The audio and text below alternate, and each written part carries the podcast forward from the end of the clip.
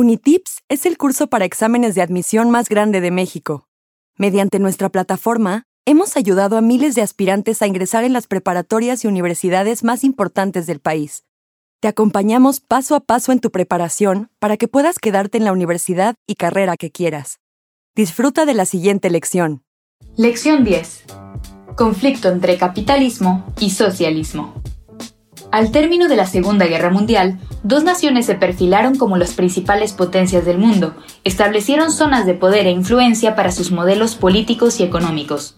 Por un lado, el capitalismo y por el otro, el socialismo, instalando bloques de poder que terminaron por entablar una guerra fría. Después de la Segunda Guerra Mundial, también fueron muy importantes las luchas de liberación nacional. Bloques de poder. Estados Unidos instauró su zona de influencia entre distintos países, como Bélgica, Holanda, Austria, Finlandia, Islandia, Noruega, Francia e Inglaterra.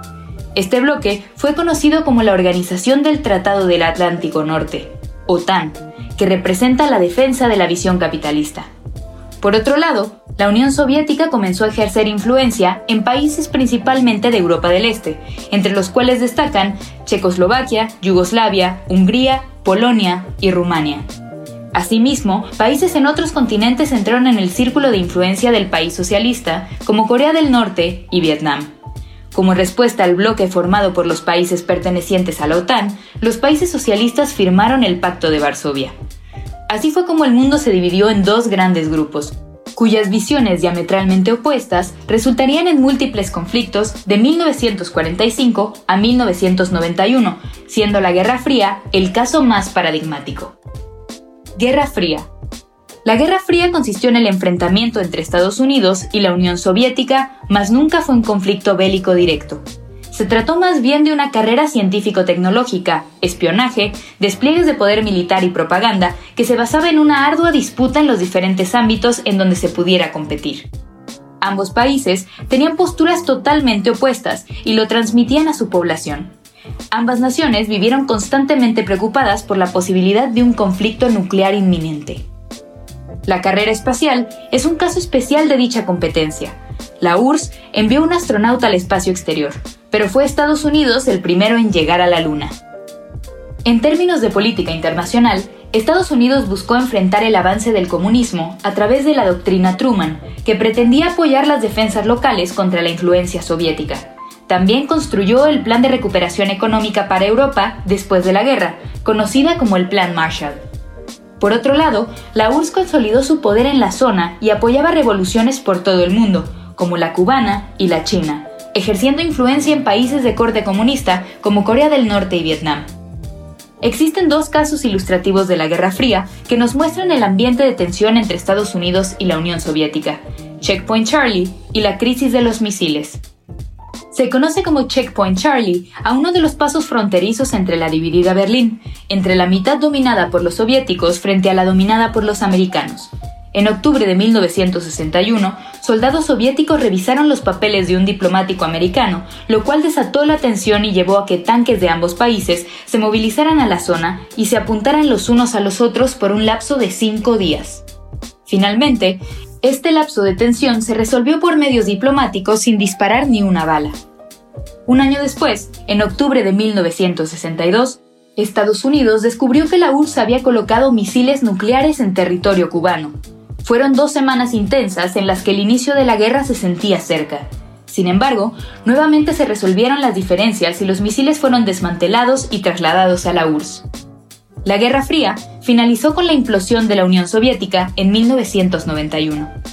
Por un lado, podemos decir que el final comenzó con la conocida reforma socialista llamada perestroika, que en español significa reestructuración, que es como se conoce a la apertura de la Unión Soviética al mundo capitalista, que llevó a cabo el presidente soviético Mikhail Gorbachev. Por otro lado, la caída del muro de Berlín es considerada en el mundo como uno de los símbolos del derrumbe de la influencia soviética en Europa y por lo tanto del conflicto entre ambos bloques. Luchas de liberación nacional.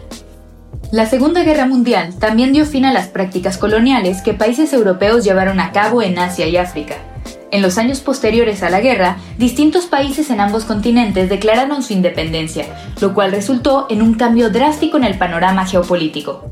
En Asia, Filipinas y Corea declararon su independencia pocos años después de la guerra. Entre otros países que alcanzaron la soberanía nacional en esos años se encuentran Birmania, Indonesia y Pakistán. Fue en ese periodo que la Revolución China de Mao estableció la República Popular de China, creando otro de los principales países comunistas del siglo XX. En África, las colonias inglesas y francesas buscaron su independencia dando así lugar a la creación de nuevos países, como el Congo, Nigeria, Madagascar, Liberia, Etiopía y Marruecos, entre otros.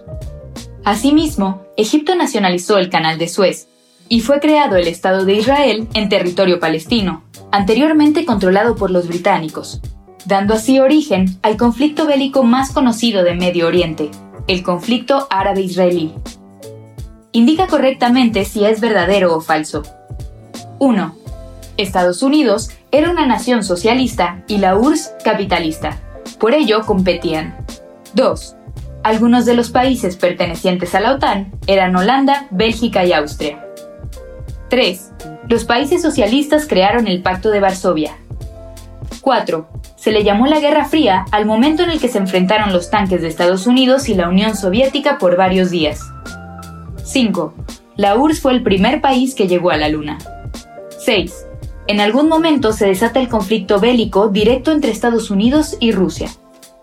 7 la URSS abre al capitalismo con el Plan Marshall. 8. El muro de Berlín es un símbolo contundente de la caída del socialismo. 9. Al término de la Segunda Guerra Mundial, también se acabaron las prácticas coloniales. 10. Con la creación del Estado de Israel en Palestina, comienza el conflicto con los árabes. Resuelve los ejercicios de práctica en tu cuenta de Unitips y cuando estés listo, pasa a la siguiente lección.